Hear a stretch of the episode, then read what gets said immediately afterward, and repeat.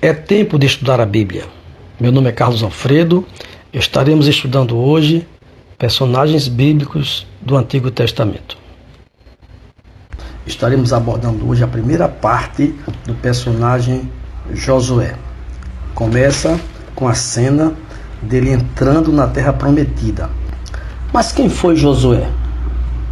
Um dos maiores desafios do líder é conseguir um substituto para si mesmo Moisés tomou uma decisão excelente quando escolheu Josué como seu auxiliar.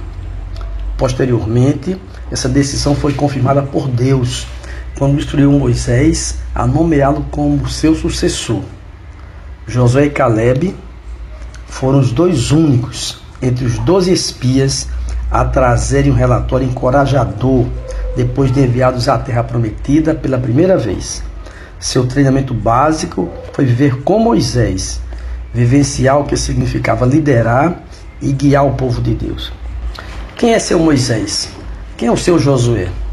Eu e você somos parte da cadeia de trabalho contínuo de Deus no mundo.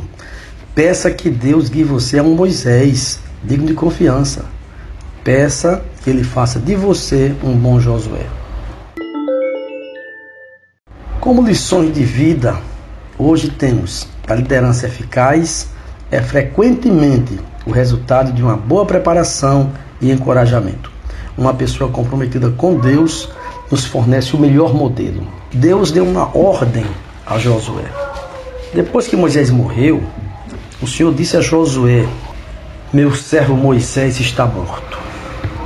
Chegou a hora de você conduzir todo este povo para atravessar o rio Jordão e entrar na terra que eu lhes dou.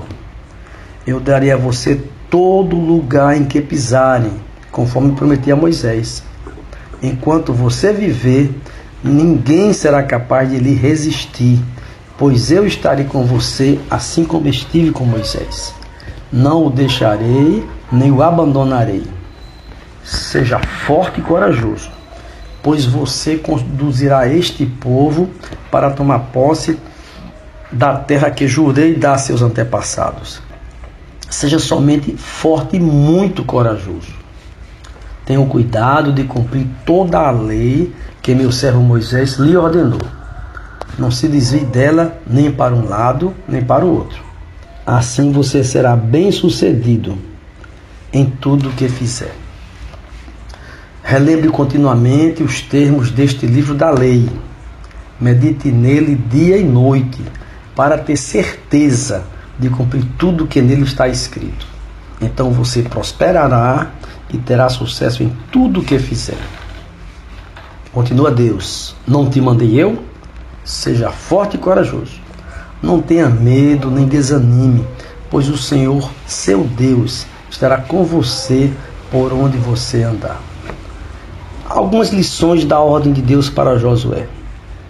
Deus disse que não ia deixar nem o desamparar, que ele tivesse o cuidado de cumprir a lei ordenada por Moisés, que ele não se desviasse nem para a direita nem para a esquerda, não cessasse de falar das palavras de Deus, que meditasse em tais palavras. Então, em consequência, ele seria bem sucedido.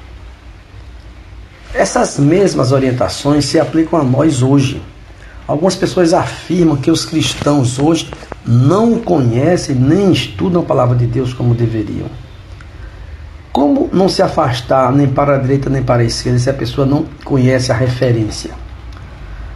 Vejamos agora a ordem de Josué a Israel.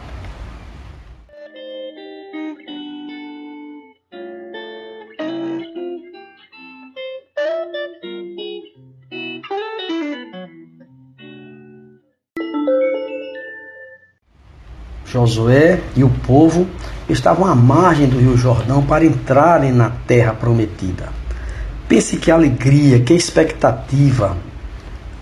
Quanto tempo esperando por isso? Tomar posse de uma terra, momento tão esperado.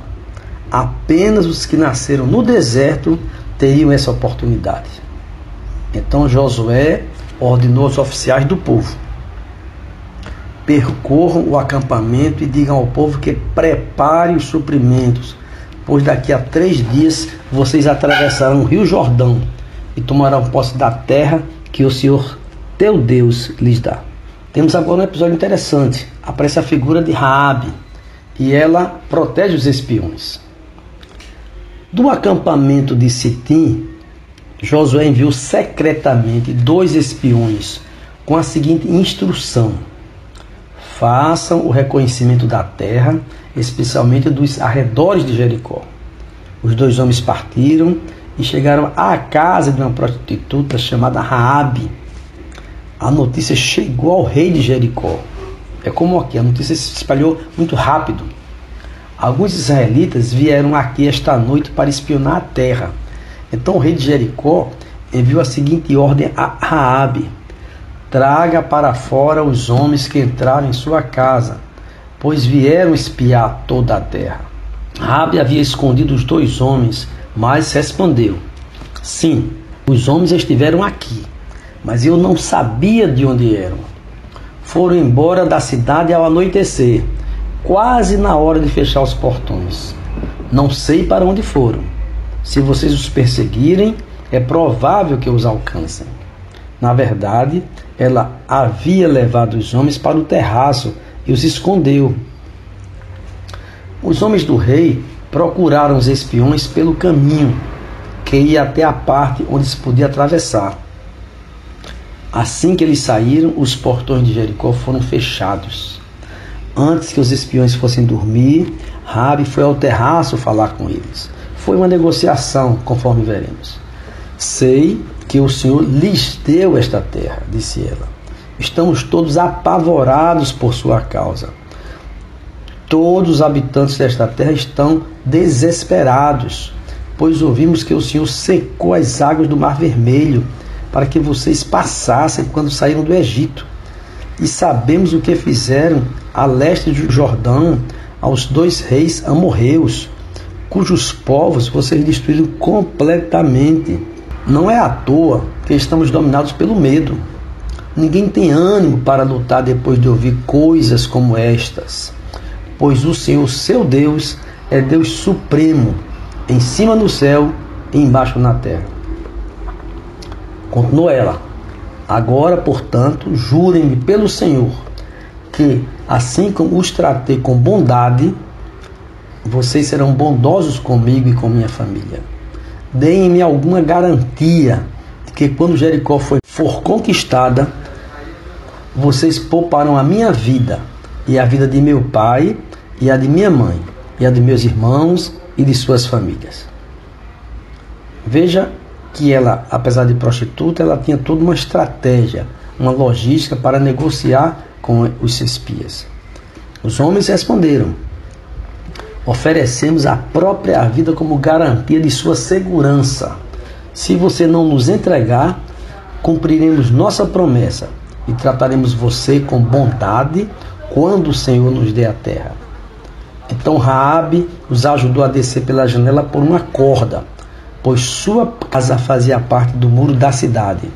Fujam para a região montanhosa, escondam-se ali por três dias. Quando os homens que estão à sua procura tiverem voltado, vocês poderão seguir seu caminho.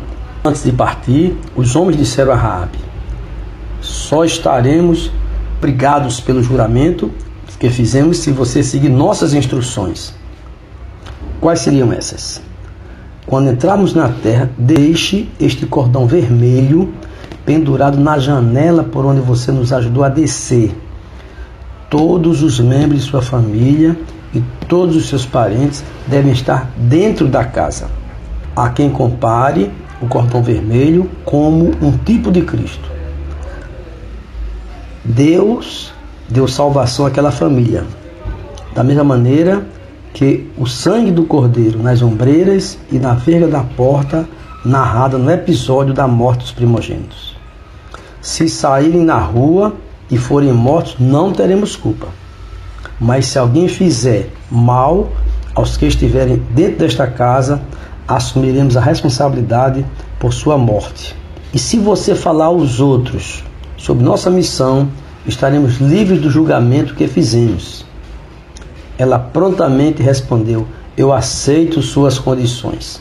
E despediu-os deles, deixando o cordão vermelho pendurado na janela.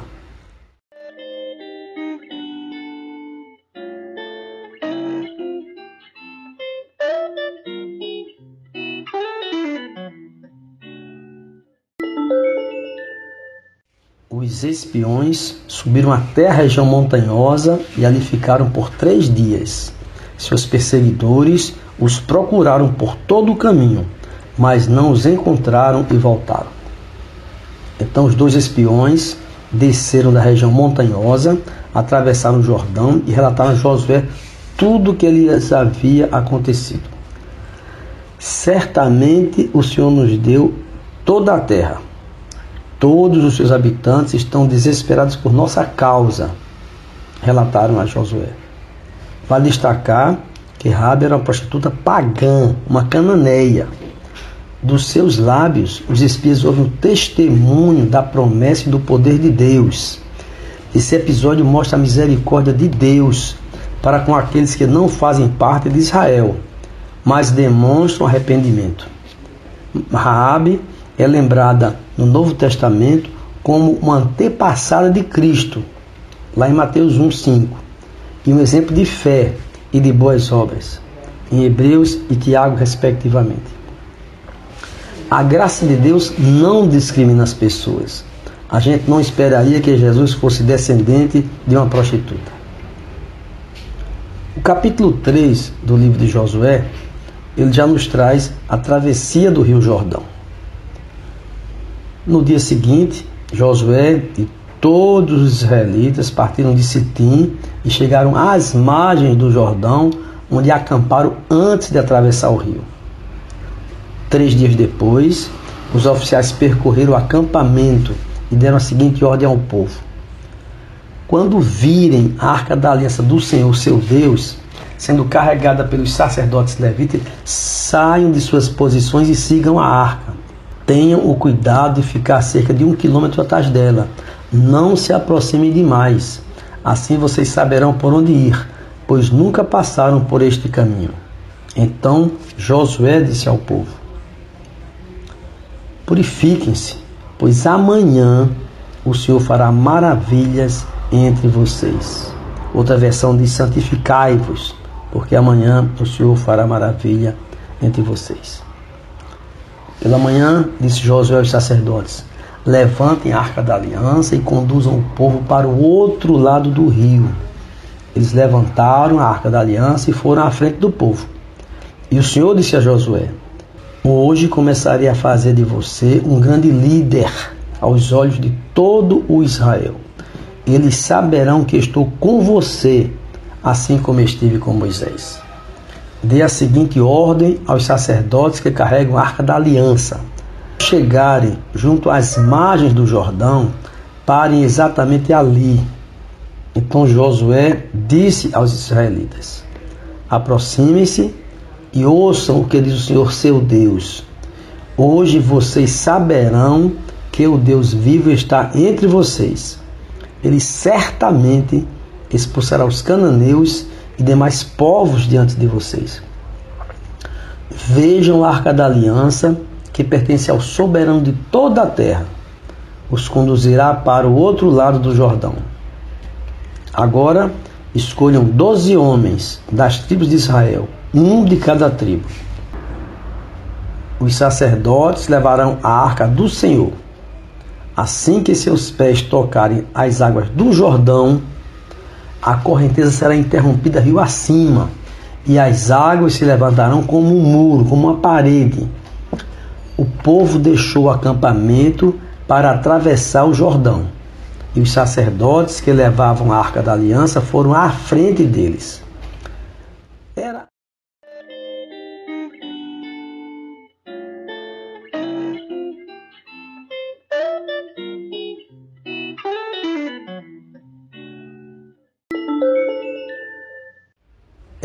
A estação da colheita e o Jordão transbordava sobre as margens. Assim que os sacerdotes que levavam a arca puseram os pés na água, junto às margens do rio, a correnteza acima daquele ponto foi interrompida e começou a se acumular a uma grande distância de lá. E a água, abaixo daquele ponto, correu para o Mar Morto, até o leito do rio secar.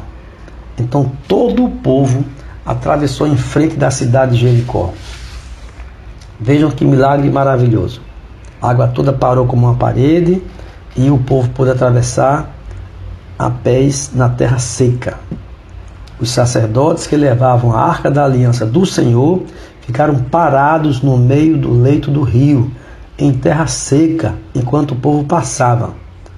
Esperaram ali até que todo o Israel tivesse atravessado o Jordão em terra seca. Agora existe uma cena dos dois monumentos. Todo o povo havia atravessado o Jordão, o Senhor disse a Josué: Escolha doze homens, um de cada tribo, e dê a eles as seguintes ordens: Peguem doze pedras do local onde os sacerdotes estão parados no meio do rio.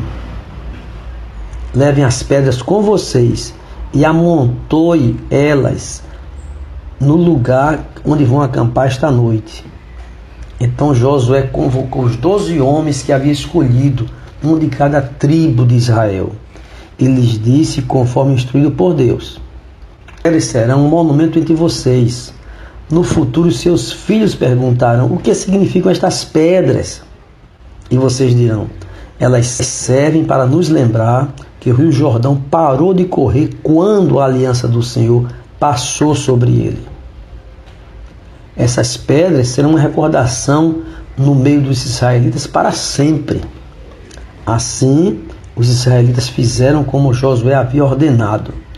Josué também ergueu um monumento com doze pedras no meio do Jordão no lugar onde haviam parado os sacerdotes que levavam a arca da aliança. Os sacerdotes que levavam a arca ficaram parados no meio do rio, até que fossem cumpridas todas as ordens do Senhor transmitidas a Josué por Moisés. E o povo se apressou em atravessar o leito do rio. Quando todos chegaram ao outro lado, os sacerdotes atravessaram com a arca do Senhor, enquanto o povo observava. Naquele dia, o Senhor fez de Josué um grande líder aos olhos de todo Israel. E eles o respeitaram enquanto ele viveu, como haviam respeitado Moisés.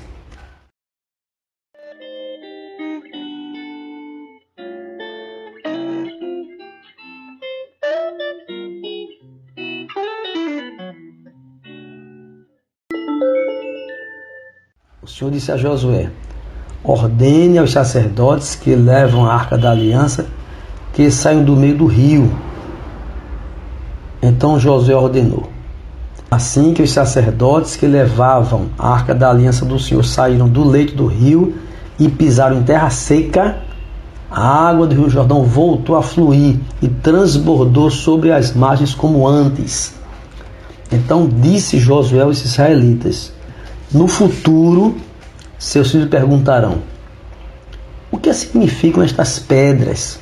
E vocês dirão: Aqui o povo de Israel atravessou o Jordão a pés enxutos, pois o Senhor, seu Deus, correu diante dos seus olhos e o manteve seco até que todos vocês tivessem atravessado. Fez isso para que todas as nações da terra saibam que a mão do Senhor é poderosa e para que vocês temam o Senhor, seu Deus, para sempre. Vejam aqui a importância dos monumentos. Era que sempre que os filhos perguntassem o que era aquilo, a história da mão poderosa do Senhor fosse contada, isso seguisse de geração em geração.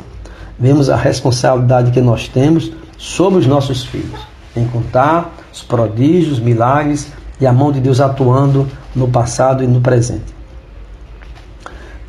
E agora temos uma outra cena, que é o comandante do Senhor confrontando Josué. Está lá no capítulo 5. Quando Josué estava perto de Jericó, olhou para cima e viu um homem em pé diante dele, com uma espada na mão. José se aproximou e lhe perguntou: Você é amigo ou inimigo? Veja que pergunta interessante. O homem respondeu: Na verdade, cheguei agora e sou comandante do exército do Senhor. Então José se prostrou com o rosto no chão, em sinal de referência, e disse: Que ordens meu senhor tem para mim? O comandante do exército do Senhor respondeu: Tire as sandálias dos pés, pois o lugar em que você está é santo. E Josué obedeceu. Essa mesma ordem foi dada a Moisés, conforme vocês viram em aulas anteriores.